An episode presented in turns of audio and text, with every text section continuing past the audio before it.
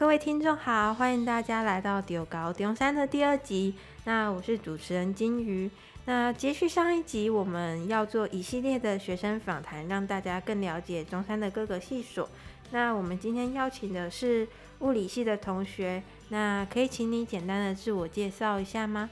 ？Hello，各位听众，大家好，我是物理系大一魏崇佑。欢迎魏同学。诶，那想请问你当初的个人申请的备审资料，大部分你都准备了什么？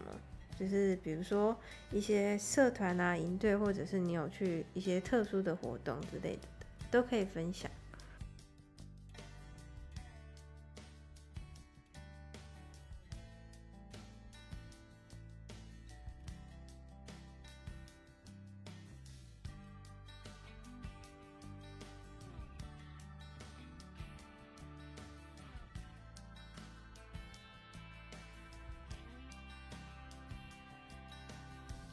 嗯，其实，在做备审资料之前呢，我的我的这些相关升学相关的东西，其实都是有一位老师带着我一起做的。然后那个老师让我在做备审资料前，先去做一份小论文。那小论文的题目，也就是与能源有关，让我去了解说我的往的，让我去确认我是不是真的对能源有兴趣。那做完之后，我也是也是确认了我对能源是真的蛮有一个热忱跟一个兴趣在的。然后除了确认兴趣之外，那这个小论文还有一个很重要的点，就是充实你自己。因为其实老实讲，高中三年如果没有像我高中三年就蛮废的，就是做了很多没意，做了很多没意义的事情。所以老实讲，学到的东西就是也就是仅限在学校内。所以那些应该自己去寻找、自己去发现的东西，就是没有学到。就变得有点空虚啦，但是我还是过得蛮快乐的。快乐就好。那其实我是比较好奇说，虽然你是透过论文再次确定你喜欢能源这个方面，那刚开始就是真的意识到哦，好像喜欢能源是透过什么契机，或者是你有参加什么活动吗？嗯，其实这有点像是，这是从小环境长大的关系，因为我自己是台中人，然后我自己是台中人，然后重点是还我还住海线。所以台中的海鲜就是著名的空污不好、oh. 啊。小时候其实就是，嗯，我我爸爸妈妈的其实他们的身体都不是，就是他们的肺都不是很好，因为他们有抽烟，然后所以他们就是天那种空污不太好的时候，他们就会有点不舒服。嗯，然后后来就就就去查资料，然后就觉得能源这方面还蛮酷的，对。嗯就就想说，可不可以就是要尽一份心力？虽然到现在好像也没有这个想法了，没关系。不过还是觉得能源蛮酷的，就是自己有喜欢就好。所以其实，在高中时期，除了就是探索你的兴趣之外，其实好像是小论文这种比较容易就是去达成的事情，好像是可以再次确认你的向方向的，是这样？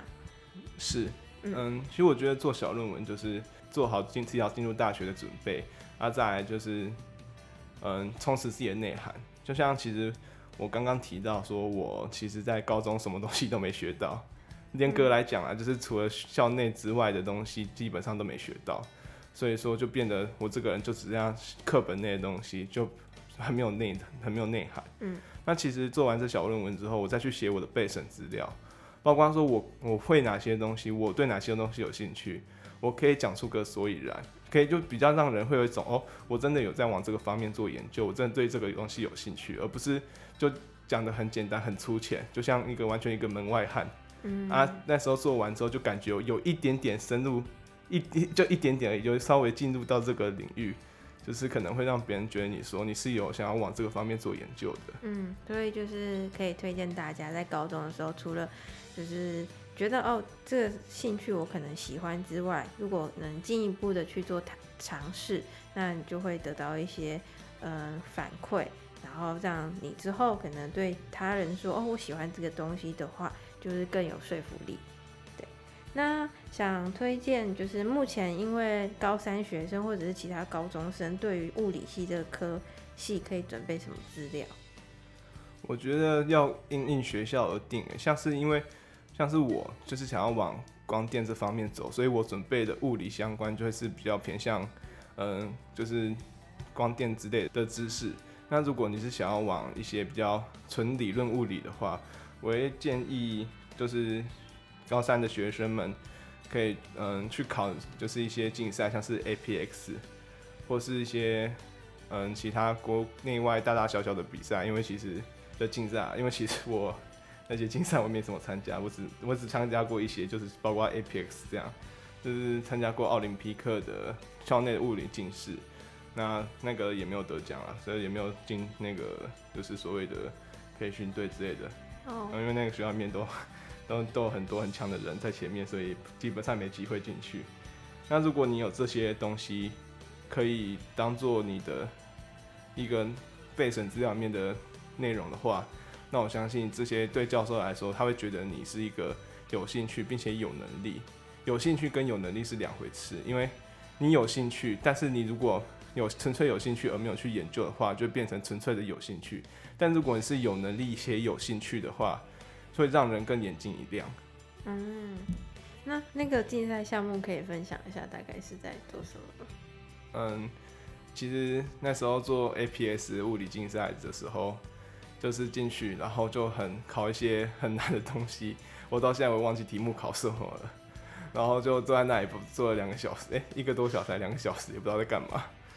就是能尽量能能做就多做一点啊，然后最后分数出来也是很难看，就是了。没关系啦，至少它是一个经验嘛，就是还是可以写上备审。我觉得就算是一些竞赛项目，你可能没有得到很好的名次，至少你有这个经历，还是可以给教授看。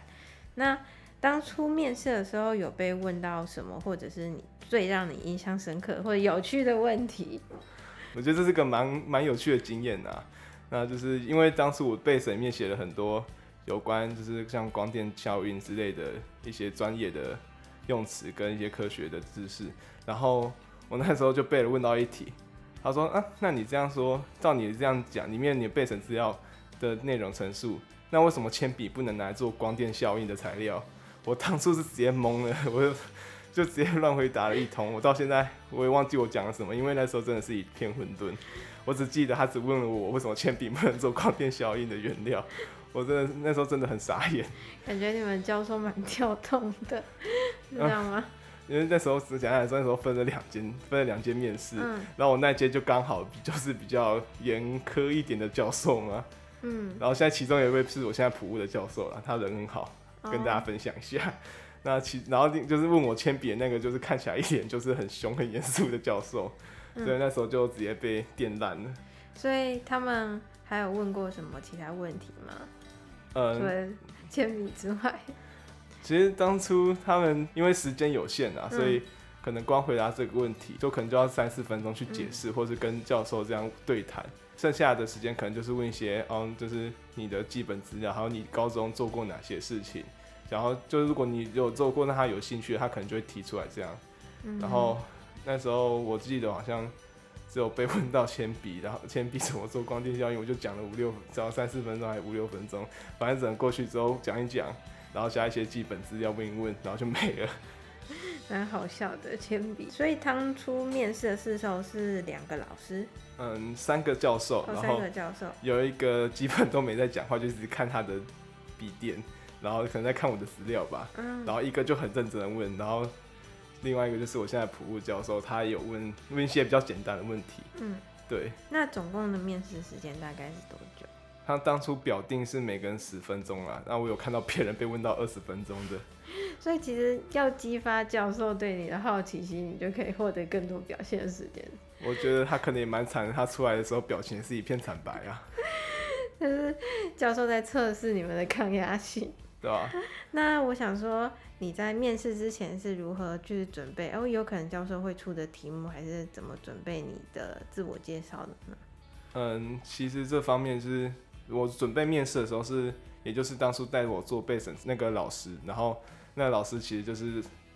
他就看着我，然后坐在椅子上面看着我，就就跟那时候就跟上很像面试的环境。可是因为那是自己认识的人，所以那时候没有那么紧张，然后就会问一些问题，然后他就问的，他不会问的那么专业，可是他会问的。很有点刁钻，就是他会主方面是要求你自己讲出来，而不是去反驳你。而那那但是真的到面试的时候，他会去反驳你。哦，对啊，所以其实就变成说被反驳的时候就有点慌。嗯、所以我练习的时候，其实主要是人人是可以很正常的回答出我我会的东西，但是因为那天被一被反驳，就会很很尴尬，很慌。所以要有预期，教授会反驳你的对 状态，我觉得蛮好玩的，因为可能其他系不会有，那你们系特别会有这种很有趣的面试情况。那在中山物理系，你有学到什么呢？比如说团队合作啊、自主学习之类的，有什么有趣的事情可以跟大家分享吗？嗯，其实我到从上学期到下学期，因为现在总共下学期才过一阵一段时间呢。总的来说，这个学期也是蛮多彩多姿的啊。这其实，在中山物理系学到什么，我现在有点 一言难尽。没关系啊，你你可以把你的一言难尽讲出来。嗯，我们教授人都很好，就像是什么普化课会直接上大三的热力学之类的，这个我就不讲了。那其实那个热力学是非常的有料啊，听就是教授在前面讲课，然后你又什么都听不懂，仿佛时间就经过了一个奇怪的立场，一下子就没了。然后就是听想认真听的时候，就感觉度日如年，因为看也看不懂。对，所以就不要讲什么哪个教授。那其实我觉得这个是一个对对于学生来说是一个挑战啊，因为其实认真来讲，他其实教热力学也没错，因为普化课本的确也有，但是就是没有那么深入，然后他考试也没考那么难啊。因为第一次可能他觉得他出太简单，然后到大家到学期末大家都不来上课，所以他就想电一下我们，他说他要电我们，然后结果到最后也是出很简单。所以其实教授是口是心非的人。我觉得这就是一个训练学生的一个，就是学生自己自主学习的一个机会吧。那其实当下我也没有去自主学习啦，嗯、然后到期末也是考蛮好的。物理课的时候，觉得就是教授传达一个非常重要的观念，就是。你要了解每个物理数学式子后面它的物理意义是什么，而不是单纯去记着什么哦 F 等于 ma，然后什么有的人什么一些奇奇怪怪的公式，就是把一些公式都背下来，然后把一些很丑的式子都背下来什么的，嗯、那个其实都只是用，但是你不懂它背后的真实意义。然后像我们教授那时候就提到一个很重要的一个呃观念，他其实是在在我们这届的面试当中，他有问到一个学生说。你有你只要你对天文物理蛮有兴趣的，那你知道克普勒第二运动定律它背后的意义是什么吗？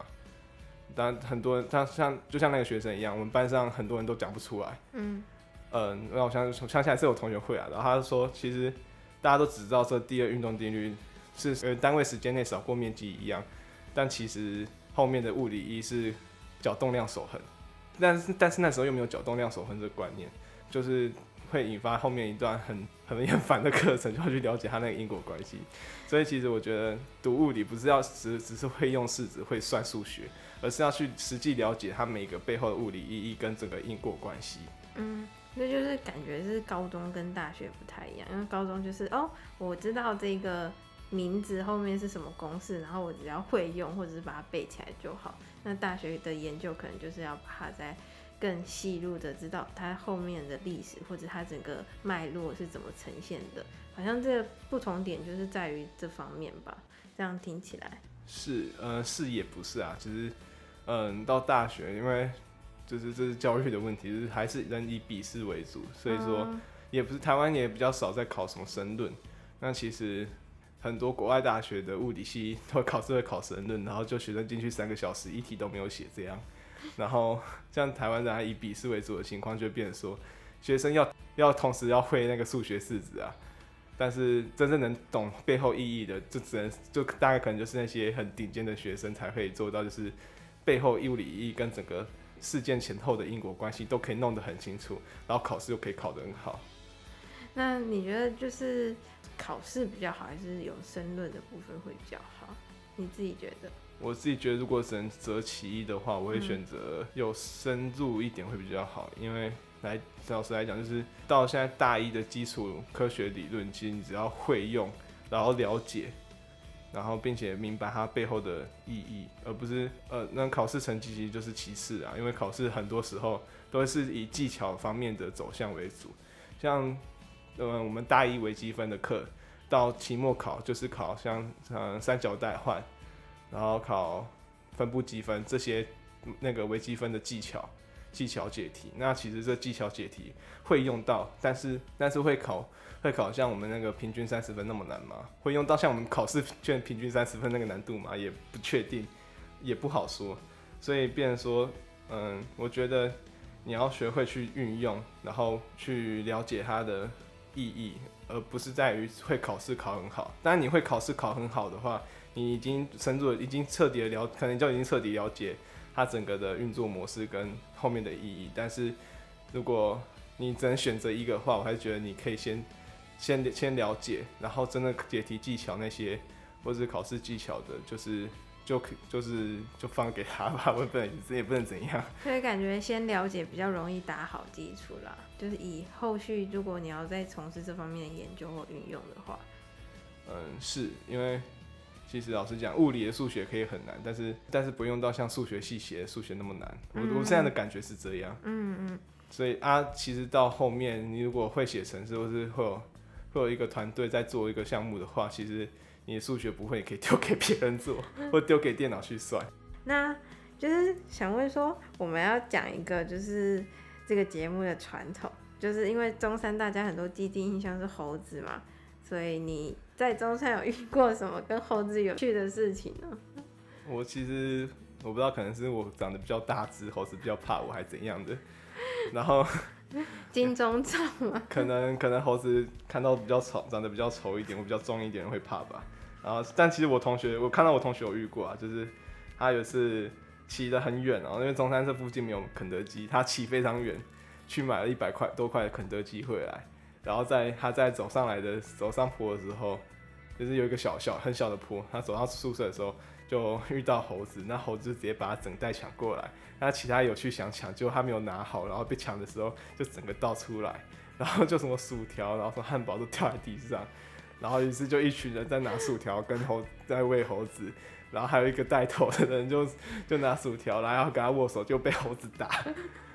然后猴子还还还一手拿着面包，然后一手在张牙舞爪，就很好笑。那感觉，那我觉得当初那个他买肯德基回来的时候，应该旁边要载你，顺便载你，这样猴子就不会来。那时候是我刚好下要要出去，然后遇到的。嗯，然后他们我觉得很好笑，因为他们是一群人，然后一口一个人被猴子抢，然后那猴子完全不怕人，就是他已经跟人相处习以为常了。可能是抢东西抢的习以为常了。就是我们中山猴子的特性呢。那想问一下，如果你现在是中山大一，那在之后有什么对于嗯升学的规划或者是活动上的规划吗？规划嘛，就可以顺顺的毕业，然后考到理想的研究所就好。那我现在其规划就是，嗯，就是接下来的每个月，可能就是可以希望可以读一些对自己未来往光电系发展、研究所发展的目标，然后有帮助的一些文章，像什么一些书籍，然后还有一些论文之类的。嗯、那这这个方面，我是个人是有点小小小心得可以分享，就是。因为这也是我们老师教给我的。他说你可以去像台湾硕博士论文加持网站，然后去找一些相关科系的论文，然后可以看一些比较简单的。那其实里面的理论看不懂，也没有没那么重，也没那么有关系啊。就是你先把有兴趣的 download 下来看，然后第一方面你可以再次确认是不是是不是真的跟你想象中那样那么有趣。然后第二方面就是练英文。因为如果去抓那些很前面的学校、顶尖大学的学校的论文的话，它基本上都是原文书写的，然后会有一些可能就是什么前言部分会有中文而已。那就是你看那些英文论文，你可以学提早就是熟悉用英文写 paper 的方式，看他们的笔法怎么写，嗯，然后也可以提早训练就是看英文的能力。然后再来就是如果有遇到真的很有兴趣的，你可能从可能什么从。某一篇论文里面看到有一部分你很有兴趣的，你可以从下面的引注资料那边去找，是它是出自于哪本书，然后去借那本书回来看，这样，嗯，就是可以充实自己。感觉是一个很，就是再次确认说，哦，我真的对这个有兴趣的一个管道，而且也可以学习到蛮多东西的。像是我们最近的一堂课也是要找文献，那其实也是一种，就是说你看看文献，别人在研究什么，然后再确定说我是不是真的想要研究这个方面的东西的一个状况，我觉得是一个蛮好的方法去确认的。那除了这之外，有什么就是？就是知道大学嘛，除了升学之外，其实吃东西很重要，因为可能大家都算我这个月有多少钱可以吃东西，或者是我想吃什么美食，那有什么推荐中山附近的美食之类的吗？我觉得如果就是你可能一个月跟我一样，一个月可能八千块，然后包含什么回家车票，有的没的滴滴 COCO，，然后生活娱乐什么有的没的花费，可能交通费或者什么去买鞋子、买买衣服之类的。那我觉得有有一间店我很推荐，就是那个隧道口出去第一家全家右转之后的香苑，因为那家其实很便宜，然后又很大碗，然后味道也不错，就你可能吃一碗五十块的面就可以吃饱。我我自己是吃一碗五十块面就可以吃饱，然后那也是很非常省，然后也也是可以填饱肚子，然后也也蛮有营养的，对。了解。那还有别的吗？还是你最喜欢这一家？好像也只有这一家，因为我其实主要就是我这个学期就是在做自己大部分都在宿舍煮，嗯，对，因为宿舍其实可以用快煮锅。所以你最常煮什么？就是就是煮面，然后加一些加一些拌酱之类的，就自己调那些酱料，然后自己煮，也没有到非常非常好吃啊，但是就是自己吃的习惯，因为其实就是跟家里面学，就是问家人啊，问妈妈，问家人怎么、嗯、怎么料理，怎么做会比较方便的做法。那也是做出来就是家里面的味道，也吃的很习惯。然后再不来就是去那个学生餐厅，去米罗，然后会买一些米罗，其实价位也也不高，就是比外面再低一些些，然后味道也还不错。就是如果你是没有像很挑，没有说要吃的很很好那种的话，你会觉我就觉得应该是还会蛮吸引人的。嗯。那在大学生活中，你有就是参加什么社团或者是一些学生活动吗？可以分享一下。呃，其实我有参加排球的系队，然后在系队就可以认识很多学长，然后那些学长就会就会可能来自各个专业领域的，像有的是，因为其实物理系还要再分很多的领域，那、嗯、像有的可能是某个谁那可能是张鼎章教授的实验室啊，有的可能是陆一教授的实验室。那其实就是除了可以一起聊天、增进球技，然后还可以就是问他们有关课业上面的问题。嗯，因为都是系队，然后感情都不错，都会一起出去吃饭，然后可能一起出去玩这样。嗯，所以我觉得蛮蛮棒的。那感觉就是，如果多多参加一些系上的活动，就是可以认识学长姐。那学长姐或许就可以给你一些意见或者是回馈，让你更知道未来的方向要怎么走。我们今天的节目大概就到这里结束。那我们大概每周二跟每周四都会上架一集节目。那未来会做一系列的类似像这样的学生访谈。那谢谢今天的来宾魏同学，那就大家拜拜。大家拜拜。